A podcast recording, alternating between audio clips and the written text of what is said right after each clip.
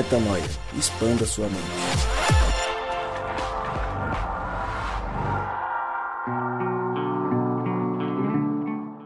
Sim, você deu play em mais um podcast Metanoia e nós chegamos ao podcast Metanoia número 314. Exatamente, pé no acelerador e nossos episódios vão evoluindo, os números vão crescendo e nós continuamos semana após semana expandindo a mente junto com você. E eu te lembro que meu nome é Lucas Vilches e nós estamos juntos nessa caminhada. Lembrando que agora não é mais um episódio a cada terça-feira, são três episódios por semana e em breve teremos mais e mais. Então, às terças-feiras, o nosso episódio padrão, onde nós falamos das nossas expansões de mente. Às quintas-feiras, a série O que Cristo oferece, Ele é. E às sextas-feiras, o Na Estrada. Na Estrada, essa semana que passou, chegou ao 19. O que Cristo oferece, Ele é, está no 2. E assim segue, para que você, todas as semanas, possa ouvir diferentes vozes, possa ouvir diferentes temas, mas possa, na soma de tudo, expandir a mente e se parecer ainda mais com Cristo. E eu convido você para compartilhar esse conteúdo, para se inscrever nos canais de podcast, para divulgar e fazer com que mais pessoas escutem e possam ter essa relação mais próxima com o eterno.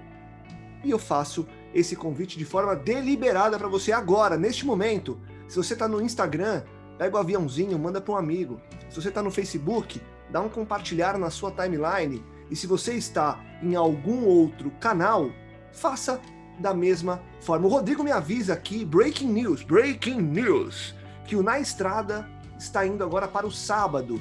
Pois é, mas como isso aqui é digital, e eu lembro que desde o começo eu falava de notícias factuais para um negócio que fica gravado para sempre. Então pode ser sexta, pode ser sábado, pode mudar para segunda. O que importa é você tem três conteúdos agora na semana. Mas pegando a notícia quente que Rodrigo Maciel me passou, o Na Estrada agora é aos sábados. Mas como hoje o tema não é o Na Estrada e nem o que Cristo oferece ele é, quero ouvir a vinheta, quero ouvir vocês, queridos, sobre o tema de hoje. E aí a gente começa a nossa discussão de um tema que, olha, promete bugar a sua mente. Afinal de contas, vamos falar sobre trabalho. Mas falem vocês primeiro, meus queridos. Fala galera, aqui é o Gabriel Zambianco e só há descanso para quem trabalhou gerando vida. Oi, eu sou a Mari e alerta gatilho de crise existencial nesse podcast. Senta para ouvir que lá vem. Fala galera, graça e paz, Rodrigo Maciel por aqui. Abaixo a mentalidade comercial.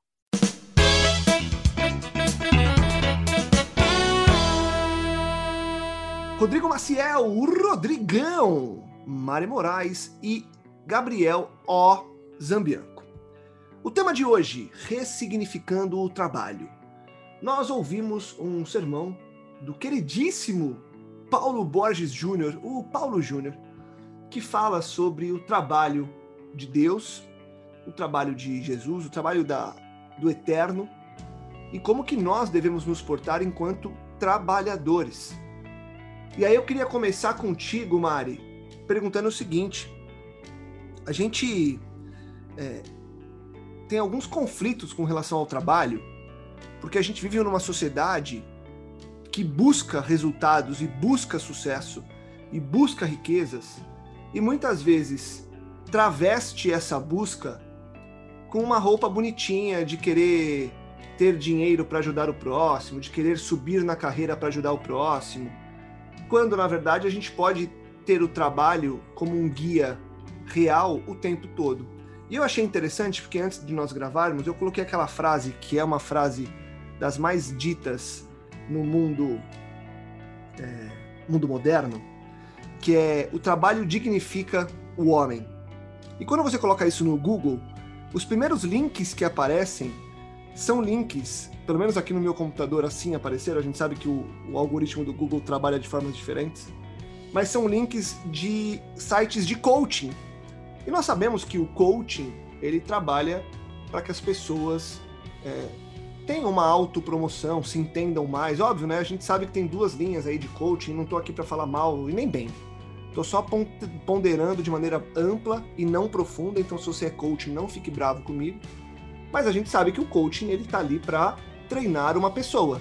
E, num geral, o que mais se ouve por aí, pelo menos dos grandes nomes, é que é um treinamento para que busque-se o sucesso, para que chegue a, um, a, um, a uma plenitude aí com o trabalho, com os resultados e tudo mais. E nós vamos trazer aqui uma ressignificação. E aí eu já queria começar te perguntando justamente sobre isso, Mari. Como que você lidava com essa questão do trabalho, que a gente já vai dizer que não é trabalho, a gente vai, vai ressignificar esse conceito, e como que você enxerga hoje essa busca incessante por resultado, por melhoria, por sucesso, por dinheiro, por, enfim, como é que você enxerga essa relação hoje do homem com essa relação de trabalho? Cara, esse é um conceito que sempre foi importante para mim, sempre me fascinou muito. O pessoal sabe aqui que faz três anos que eu me afastei um pouco, mas eu pertencia à área acadêmica. E o tema do trabalho né, é, é muito importante hoje em dia, principalmente é, num país como o nosso, que está um caos, subdesenvolvido, as coisas não estão estruturadas.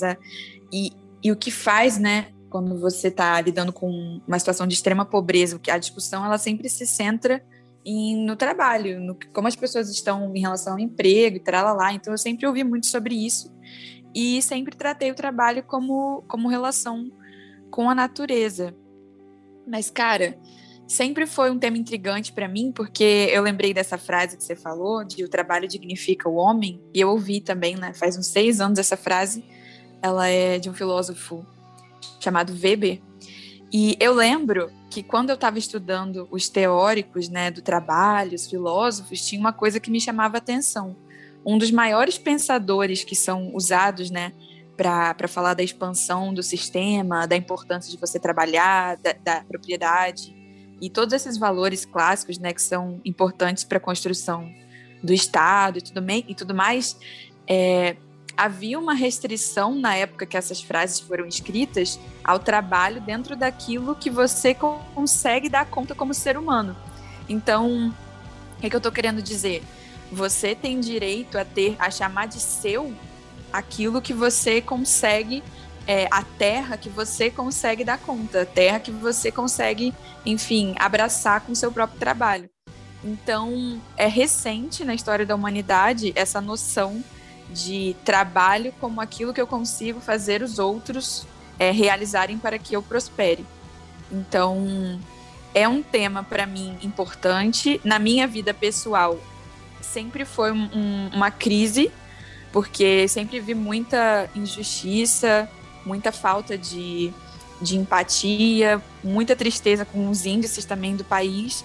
Mas eu acho que em relação ao reino, o trabalho para mim, desde que eu conheci Cristo, se transformou naquilo que eu consigo realizar e, enfim, abençoar pessoas. Aquilo que eu sinto meu espírito dizer amém e tenho paz de fazer. Hoje, para dar o meu centavinho da minha situação atual, é não consigo, não consigo me inserir para fazer alguma coisa que eu não imagine que Jesus estivesse fazendo. E isso já restringe bastante nos tempos atuais. Mas enfim, trabalho para mim é, é, é, uma novidade tratar esse tema aqui, que, é, que eu estudei tanto, pensei tanto agora sobre a, sobre a ótica do reino, né? Legal.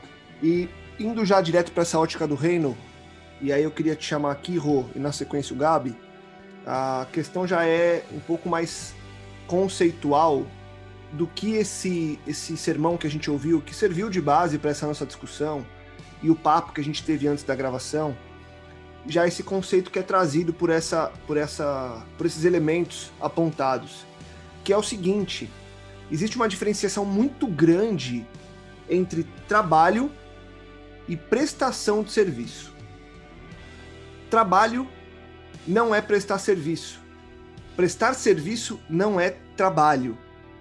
E aí eu queria te ouvir um pouco, Rô, nessa diferença e até para você conceituar a parte de que o grande e o primeiro grande prestador de serviço foi Lúcifer, e por conta dessa prestação de serviço, Lúcifer se tornou Satanás.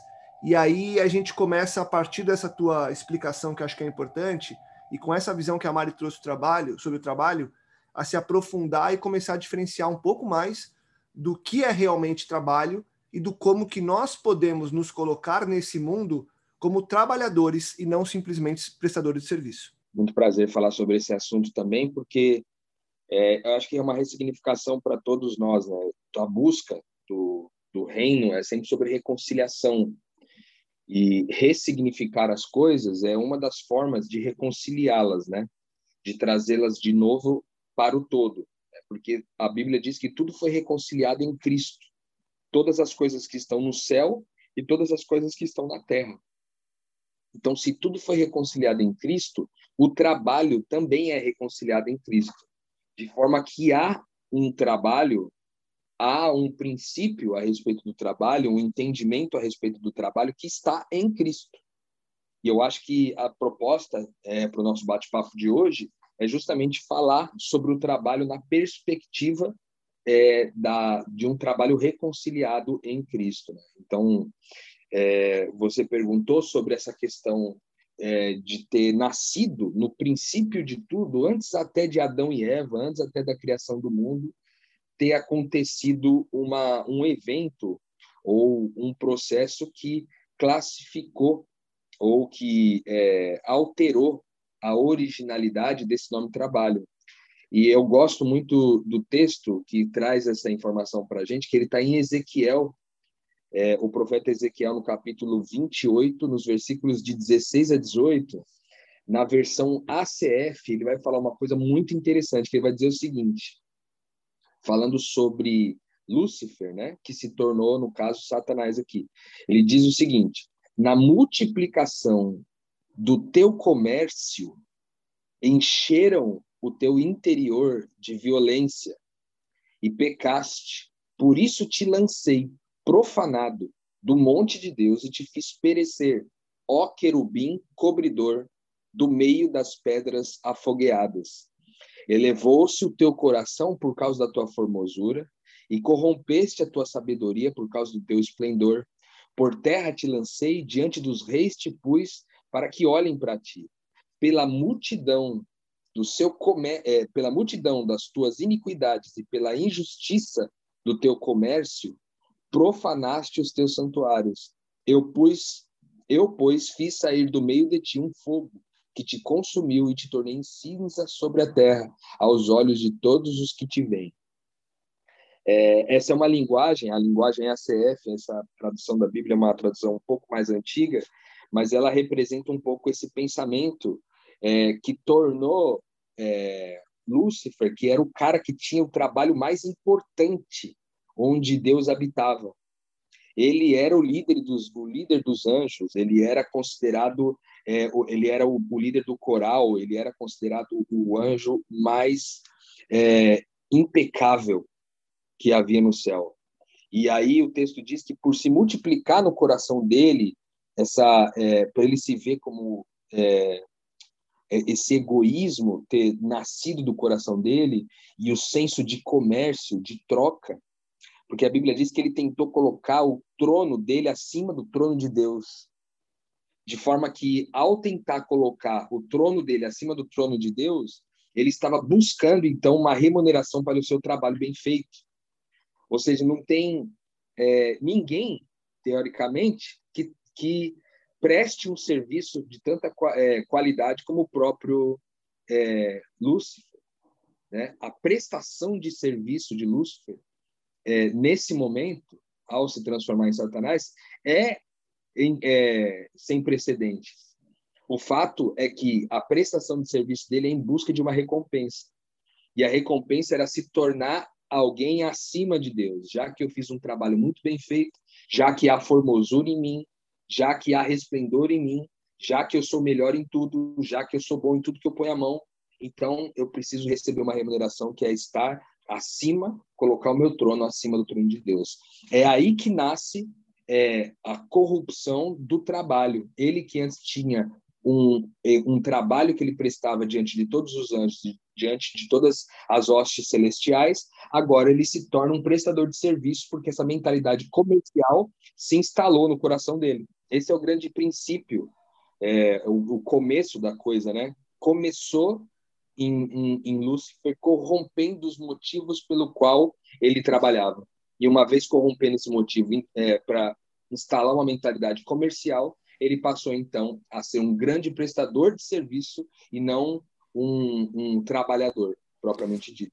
Exato. E nesse contexto, Rô, e aí eu queria te trazer, Gabi, é onde surgem os, as principais dúvidas e os grandes dilemas do homem é, moderno e pós-moderno que vive numa sociedade, é, pelo menos hoje em dia, 98% é, do mundo aí, estou chutando uma porcentagem, mas são pouquíssimos os lugares que não são é, capitalistas propriamente ditos. Muito se fala da meritocracia, e nesse movimento onde tem uma pressão por conquistas e uma pressão por sucesso, Gabi, a gente fica o tempo inteiro nesse dilema, porque a gente inevitavelmente a gente dá um passo para um lado e dá um passo para o outro, né? A gente se pega muitas vezes pensando muito mais na própria segurança financeira, nos próprios prazeres, nas próprias conquistas, e aí a gente toma um chacoalhão de Deus e fala: opa, peraí, peraí, peraí, eu preciso voltar a pensar é, no trabalho como trabalho, como quem gera vida no outro. Então, esse dilema, ele acaba nos acompanhando o tempo todo, né, Gabi? Como é que você lida com isso e como é que você enxerga que é possível começar a se curar disso, sabendo que, na prática, o que a gente precisa é realmente de trabalho e não de prestação de serviço, já que o que Deus nos deu de dom é para servir ao outro e não para servir a nós mesmos, né? Cara, uma perguntinha complicada, sem uma, uma resposta exata. Bom, vou dar uma resposta exata, cara. Eu acho que é uma constante manutenção da rota, Lucas.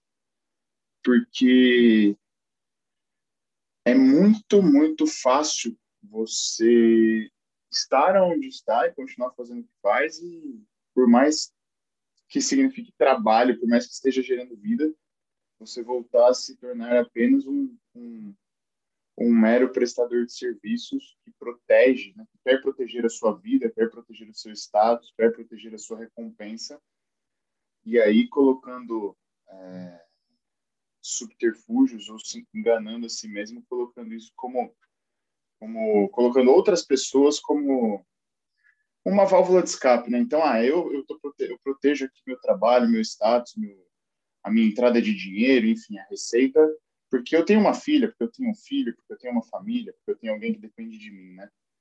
E, não é isso, né? A gente não pode se dar ao luxo de fazer isso. Como, como você perguntou e eu trouxe, pô, Lucifer é o cara que, que em toda a história aí mas prestou um serviço de excelência, né?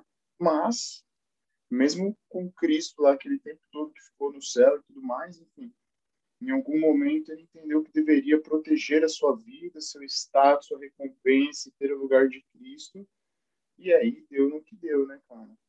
E uma coisa que é muito sinistra nesse pensamento é o seguinte, é que quando eu eu busco uma prestação de, de serviço no sentido de quando eu tenho só uma atividade, só uma profissão, uma ocupação, só um serviço, e aí por só, eu digo, quando nada disso que eu faço gera vida, e vida em abundância, vida em todos os sentidos, vida, vida no sentido de eu, eu pagar o meu funcionário de maneira correta, nos dias corretos, um valor justo, entendeu? Vida no sentido de, de eu estar, eu trabalhar com meu colega ali não gerar inveja, de eu facilitar o trabalho dele, vida em todos os sentidos possíveis e imagináveis, sabe? Que o relacionamento traz. É... Quando eu não faço isso, cara, eu me torno estéreo, né? Que é o grande lance de Satanás. E isso é muito sinistro. Porque se você for pensar, por que que, que quando o cristão é perseguido, isso daí é histórico, né? A gente fala assim, pô, na Idade Média o cristão foi foi muito perseguido. Quantos outros novos, quantos outros novos cristãos é, nasceram e, surgiram, né, a partir dessa perseguição?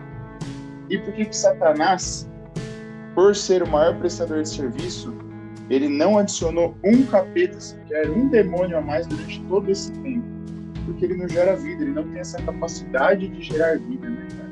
Esse ponto sobre não gerar vida, Rô, sobre ser estéril, é talvez a nossa maior autoinvestigação, né? Porque, veja só, se nós estamos o tempo inteiro olhando para nossa própria conta bancária, para os nossos próprios para as nossas próprias seguranças, para as nossas próprias conquistas, e a gente já não celebra a conquista do outro, e a gente já não consegue fazer justiça, mas justiça de verdade, a gente desvirtuou completamente e entrou no caminho.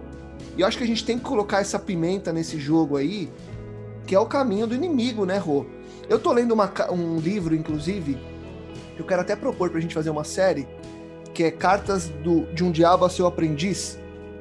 É, cartas de, do Diabo a um Aprendiz, uma coisa assim. Enfim, do C.S. Lewis, não sei se vocês já leram. Vocês já leram? abram os mics aí. Vocês já leram esse livro já? Já, já li, é muito bom o livro. Cara, é genial, porque. Conheci, mas não terminei. Mas é bom é, mesmo. Eu tô, eu tô lendo na pegada meio de meditação, assim, porque é o diabo fazendo argumentações com o seu aprendiz para convencer o humano de seguir num caminho é, que seja dissonante àquele de Cristo. E o trabalho, Rô, é um grande artifício do inimigo para fazer isso, né? O trabalho não, a prestação de serviço porque inevitavelmente é muito fácil a gente desvirtuar e como o Gabi falou, é, a gente nessa dicotomia entre as vidas, né? A gente dá um passo pro lado de lá e fala, não, mas tudo bem, eu tô pensando na minha família. E na verdade a gente tá preocupado com o próprio bem-estar. Então, essa luta, ela é importante e é importante a gente lembrar que a prestação de serviço, e aí eu volto naquela primeira pergunta para você, porque a gente não pode romantizar a prestação de serviço pura e simples, ela nada tem a ver com o trabalho sonhado por Deus para que nós mudássemos o mundo acerca do que a gente vai fazendo, né, Rô? Exatamente, eu acho que vale a pena a gente dizer que a proposta do, do nosso episódio hoje é a questão da ressignificação, né? Então, a gente está trabalhando os nomes aqui de um jeito é, para facilitar a compreensão do princípio do trabalho, né? Quando a gente está fazendo essa comparação entre é, prestação de serviço, né, que é um, um, algo feito em busca de uma remuneração, de uma recompensa, e o trabalho que é a proposta de gerar vida. Mas mais do que gerar vida, talvez uma outra metáfora, um outro termo para facilitar a, compre a compreensão de quem está ouvindo a gente aqui, está baseada no começo de todas as coisas lá em Gênesis, quando Deus ele, ele faz tudo em prol da formação do homem. Ou seja, é, todo o trabalho de Deus, a obra de Deus, era em torno da formação do homem. Num primeiro momento, da formação do Adão, né? E Eva, a pessoa de Adão, que depois, mais tarde, é, depois da queda, foi se transformar em Adão e Eva, mas Adão era macho e fêmea, né? Isso está lá em Gênesis 5 quando fala que Deus formou o homem é, macho e, e, fêmea e os chamou de Adão, ou seja, era uma relação que ele havia criado, não um indivíduo. É, depois disso tem a queda e Adão vai atribuir o nome Eva depois da queda. E isso fala muito sobre né, o, a, o desandar da coisa depois do pecado. Mas o fato é que tudo o que Deus havia feito, toda a obra, todo o trabalho era para formar o homem era para formar o homem, para formar um ser humano segundo Cristo. E ele começa em Adão, e aí a proposta é que ele chegue ao homem pleno, que é a pessoa de Cristo. A gente sempre fala muito sobre identidade aqui. E parte da identidade, parte significativa da identidade da gente, na verdade, toda a nossa identidade vem de Deus. E Deus é aquele que trabalha o tempo todo, é o que trabalha até hoje, como diz o texto lá de João 5 quando Jesus é questionado sobre o fato tá, dele estar tá trabalhando no sábado e tal, e ele fala que o pai dele trabalha o tempo todo. Mas é, nos versículos seguintes ele vai dizer: o filho só faz o que vê o pai fazer. Porque o pai compartilhou todo tipo de obra com o filho. Tudo aquilo de obra que o pai tem para fazer, ele compartilhou com o filho e o filho só faz aquilo que ele viu o pai fazer. Que nada mais é do que trabalhar em prol da formação do homem. Todo trabalho só é trabalho se trabalha em função da formação do homem, segundo a semelhança do homem pleno que é o Cristo. Então essa é a grande diferença. É o trabalho com um propósito, não com, com é, o propósito subvertido de se ganhar uma recompensa em troca. Porque daí você não está trabalhando para a formação do homem, você está trabalhando para a, a, a, o suplemento da tua, do teu egoísmo para si próprio, como aconteceu lá em Ezequiel que a gente leu com Lúcifer, quando se torna Satanás, né? Quando ele se torna então é, o corruptor principal do trabalho e de todos os conceitos que estavam em torno disso. Então, é extremamente importante para nós olharmos para o trabalho a partir da perspectiva do que Deus fez lá no começo de formação do homem. E se a gente olhar para isso se a gente olhar para o trabalho, para o nosso trabalho, e pensar o seguinte, porque, olha, existem o. A gente, eu acho que também teve um probleminha que surgiu no meio do caminho aí, que é a história das profissões, né? É, o lance de como do, antigamente você tinha um ofício que era migrado de pai para filho. E aí o mundo teve uma revolução, né, que nós conhecemos todos, a revolução industrial e tudo mais que está em torno disso daí. E dessa revolução surgiu as questões das profissões, que muitas vezes estavam atreladas ao fato de você é, produzir é, subjetividade, quando na verdade ele deixou de ser um trabalho para produzir, para encaminhar o homem para a sua dignidade de servir o mundo, de servir uns aos outros. Né? Passou então a ser um propósito de servir a si mesmo uh, de forma mais significativa ainda do que em qualquer outro tempo. Então, eu acho que essa é a grande diferença. Na prestação de serviço, você está buscando essa remuneração, essa recompensa, enquanto no trabalho você está buscando só formar o homem. Por isso que Deus é, descansa, ele entra numa nova perspectiva a partir do sábado, ele entra numa nova perspectiva porque ele trabalhou ao longo daquela semana inteira em prol da formação do homem e agora a continuidade do seu trabalho era agora desfrutar é, de, uma, de um homem instalado desfrutar, desfrutar agora da formação desse Adão segundo a imagem de Cristo. Né? Então, era uma ressignificação do trabalho de forma completa. Se a gente for voltar, então, para as origens das coisas, eliminando a mentira que foi instalada no processo, que é trabalhar, é, é, prestar um serviço para uma recompensa, a gente vai encontrar lá no final essa reconciliação do trabalho em torno é, de formar o homem, né, de formar o humano, de formar o outro. E tem, tem um elemento que você colocou aí, Rô, e aí eu queria te trazer, Mari, para falar um pouco disso. Você usou uma palavra que eu acho que é uma das chaves para a gente resolver essa questão toda, que é propósito. Quando Deus nos cria, ele nos cria para um propósito, que é manifestar a glória dele aqui e transformar as pessoas à semelhança dele, para que haja, assim, uma série de Cristos vivendo no aqui e agora.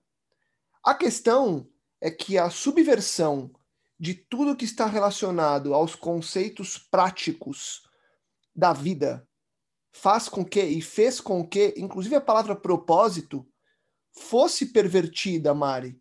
Porque propósito, ele é um só assim como prioridade, ela é uma só.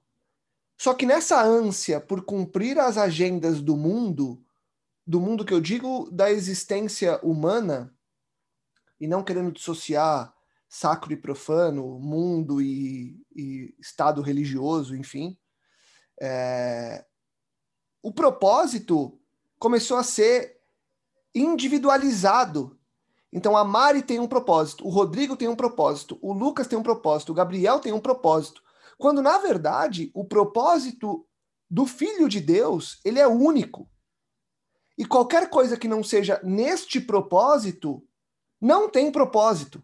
Então se a gente for muito honesto com relação a isso, a gente não vai ficar travestindo a nossa caminhada com propósitos adjacentes, porque eles não existem e se a gente for muito honesto, portanto, a gente vai lembrar que o único propósito é essa revelação do eterno.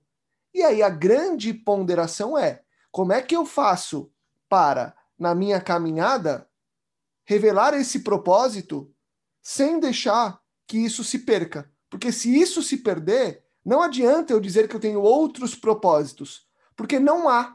Existe um propósito para nós e nós temos de exercê-lo, seja na nossa no nosso ofício, que hoje chama-se de profissão, seja no nosso ambiente familiar, seja na nossa igreja parede, né, na, na instituição que você faz parte, seja nas comunidades que você está, enfim, você pode ter caminhos diferentes e atuações distintas, mas o propósito ele tem que ser sempre o mesmo, porque é aquele com o qual Deus nos criou e imputou em nosso DNA, né, Mari? Sim, cara, eu tô ouvindo aqui o que vocês estão falando e eu tô angustiada, assim, quase chorando, porque é muito cruel a situação que o ser humano tá hoje, cara, porque o que acontece é exatamente o que você disse, é uma discussão de propósito e um propósito individual como fazer uma coisa fofa pela humanidade.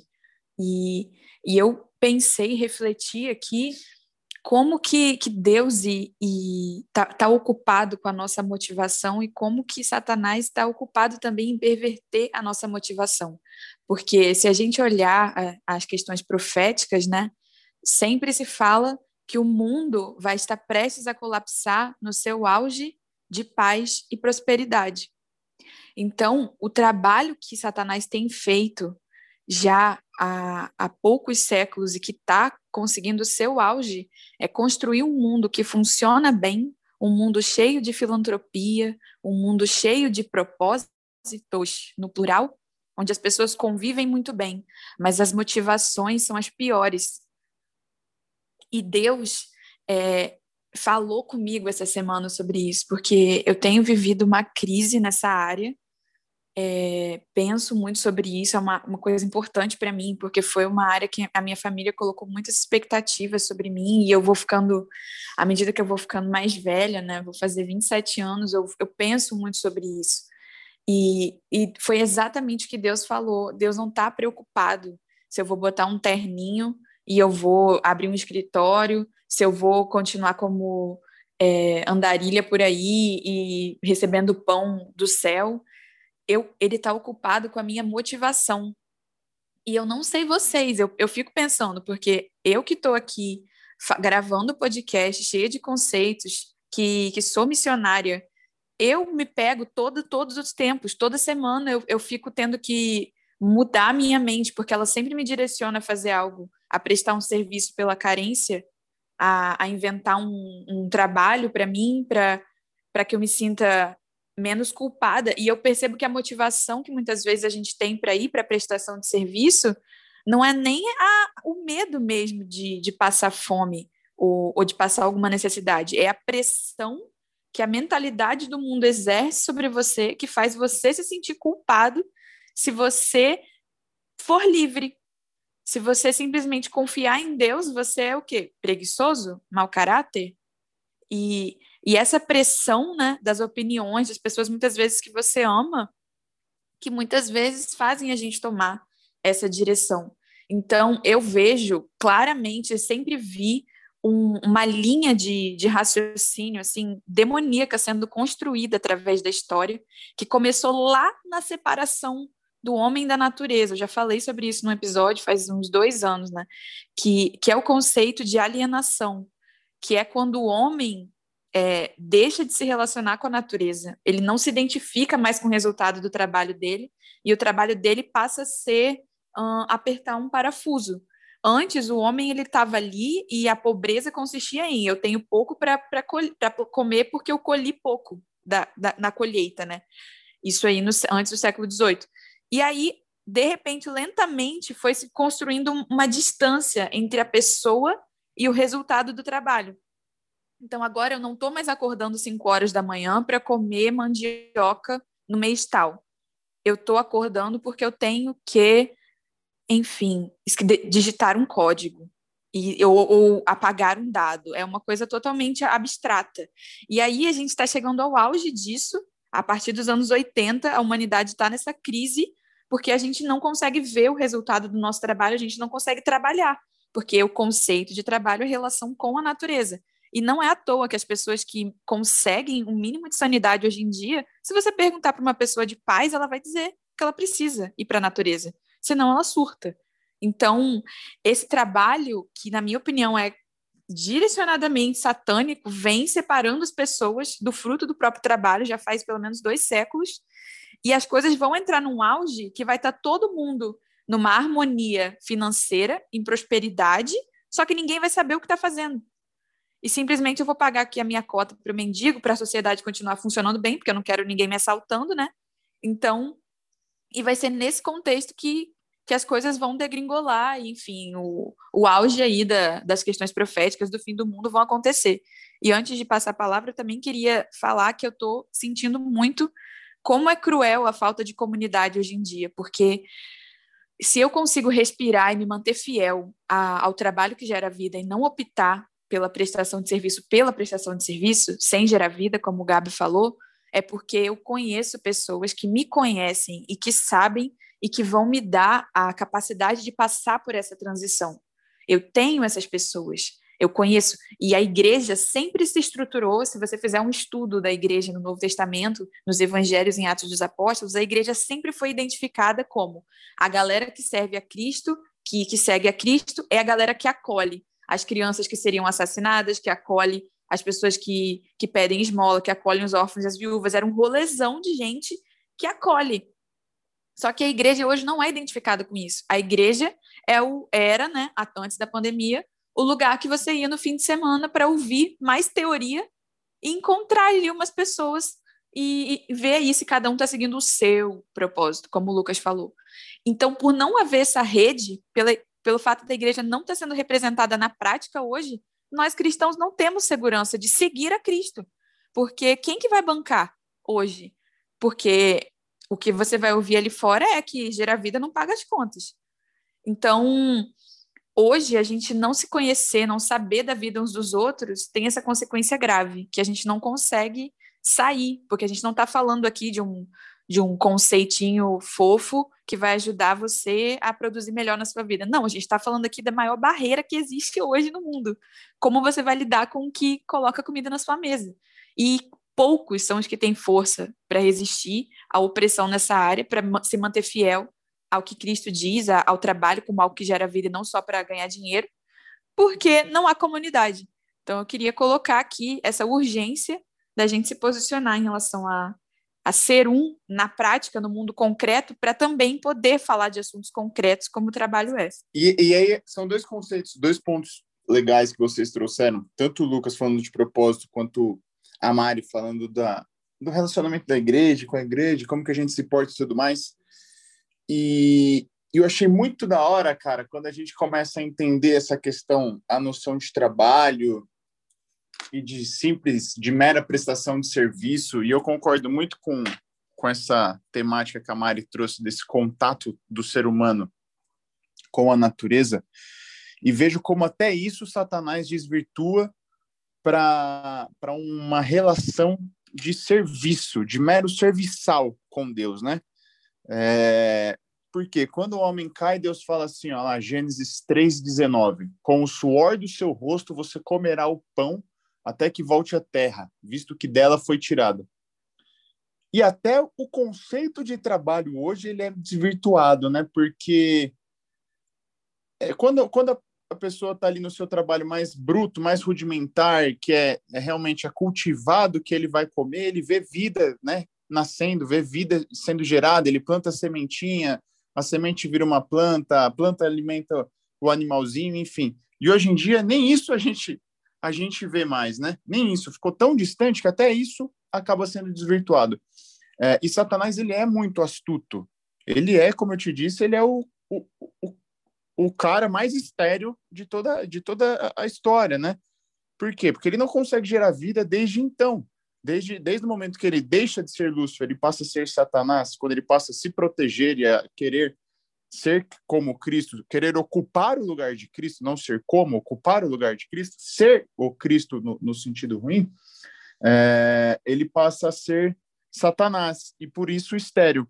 O campo está aí, está aberto. Para quem tem Deus como pai, o trabalho está sendo feito normalmente, não mudou nada, né? Agora, para quem tem Deus apenas como Deus e serviçal e sendo um serviçal de Deus. E qual é o perigo disso, Lucas? O perigo é que um trabalhador, alguém que gera vida, alguém que se relaciona com o pai, ele é mais difícil de ser desvirtuado.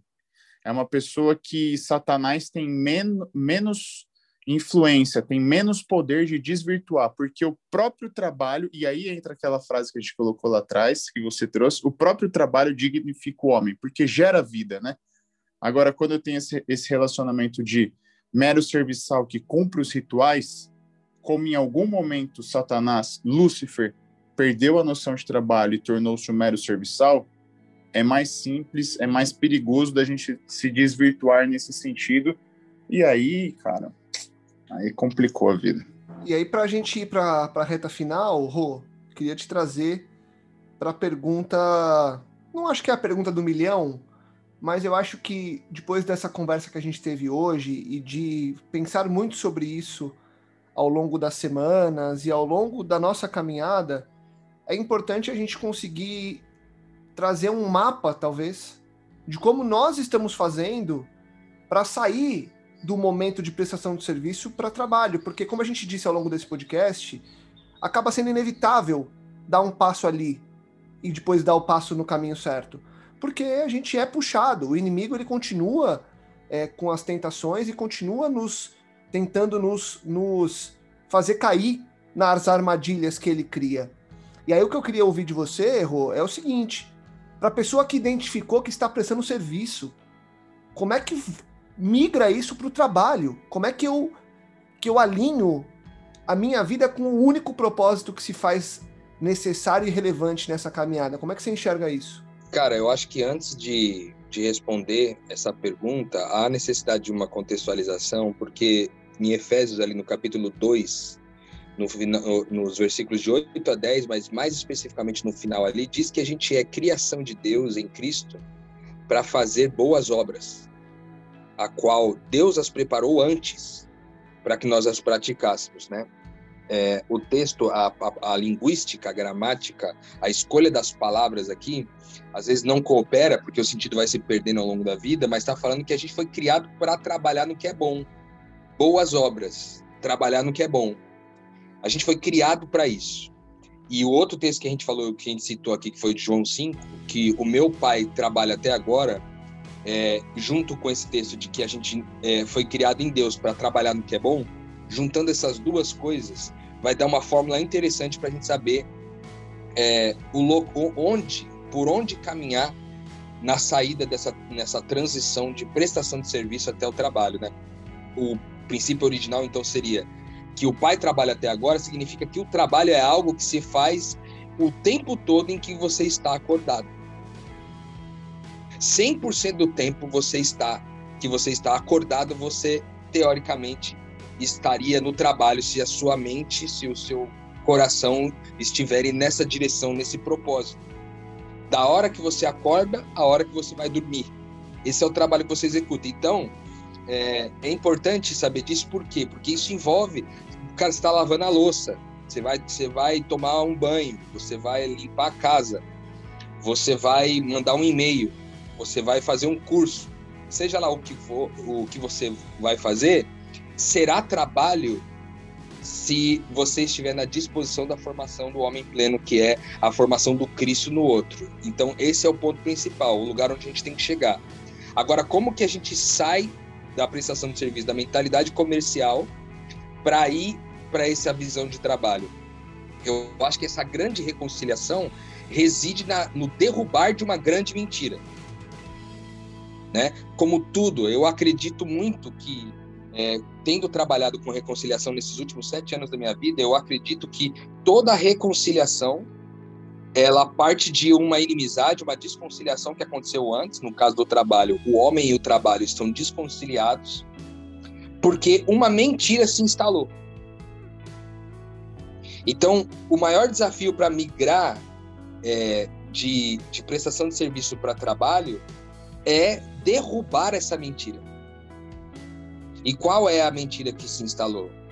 De que eu tenho que trabalhar por recompensa, por remuneração, por salário, essa é a primeira mentira. E a segunda mentira é o que é prosperidade. Porque daí o que acontece é que agora a gente trabalha em prol da prosperidade. Embora a gente possa colocar propósitos nesse trabalho, o objetivo final é prosperidade, é prosperar. Só que a prosperidade do ponto de vista do reino de Deus é uma e a prosperidade do ponto de vista do anti-reino é outra. Porque a prosperidade do anti-reino é mais para mim. É mais para minha família, é mais para os meus filhos, é mais para o meu sangue, é mais para os meus aqui. Essa é a prosperidade do ponto de vista é, do anti-reino. Já a prosperidade de, é, do ponto de vista do reino é sobre uma mesa é, farta, repartindo com todos aqueles que cruzarem nosso caminho. Então, prosperidade não é uma conta bancária é, recheada, mas é uma mesa cheia. Prosperidade não é o quanto eu consigo fazer as pessoas trabalharem para mim, mas é quantas pessoas sentam na minha mesa. Porque daí o trabalho que forma o homem reúne uma família. E a prestação de serviço que constrói o meu egoísmo, ela não forma uma mesa. A celebração dela não está na mesa, está na individualidade. Então, quem presta serviço nem quer reunir gente na mesa. Porque vai ocupar tempo que ele poderia estar prestando serviço. Entende? A gente perdeu, inclusive, esse senso de reunir as pessoas à mesa para comer, chamar, chamar mais gente para sentar à nossa mesa para comer. Esse é, um, esse é um grande exemplo, é um grande símbolo estou vivendo em prol é, do trabalho ou em prol da prestação de serviço. A minha mesa está vazia. Eu passo todos os dias da minha vida trabalhando e no final eu como sozinho. Eu, ou melhor, prestando um serviço e no final eu como sozinho. Enquanto se eu presto um trabalho, a minha mesa está cheia. Há essa convicção, né? As pessoas estão à nossa volta. E quando eu falo mesa, né? Eu estou dizendo sobre a relação, né? a mesa como o maior símbolo de uma relação. Então, essa transição, sair da prestação de serviço para o trabalho, é primeiro combater essas duas mentiras. Né? E aí, se a gente fosse pôr no ponto, no, do ponto de vista prático, como então combater essas mentiras? É primeiro, uma vez crendo no que Deus falou, que é o que a gente está tentando comunicar por aqui, é a gente passar a todas as relações que a gente cruzar é, nas nossas profissões, é, nos lugares onde a gente está, questionar se aquela relação está revelando prestação de serviço ou se está re re revelando trabalho. Eu estou formando mais de Cristo no outro ou eu estou formando mais de Satanás em mim? Porque ele, Satanás, era o melhor prestador de serviço. Ele foi o prestador de serviço mais competente. Se tem alguém que sabe prestar um serviço de qualidade, é Satanás. Então, será que eu estou formando o Satanás em mim ou será que eu estou formando o homem no outro? Essa é a grande questão. Então a gente segue agora para colocar em prática, para viver uma vida de trabalho e não de prestação de serviço. E lembrando que é um processo, é uma caminhada. Então não se desespere, não não entre em desespero mesmo, porque não é fácil. As armadilhas estão aí, mas com a mesa cheia, você tem pessoas capazes de o tempo todo apontarem para você para onde ir e te relembrarem de quem você é. Afinal de contas, a nossa identidade ela é montada na comunidade e não na individualidade. Na comunidade nós somos filhos de Deus e em comunidade nós podemos nos sentir amparados para os momentos de maior dificuldade. Para você, aquele convite para que você reflita muito sobre esse tema e compartilhe com mais pessoas para que todos possamos ressignificar o trabalho e viver a imagem e semelhança do Eterno.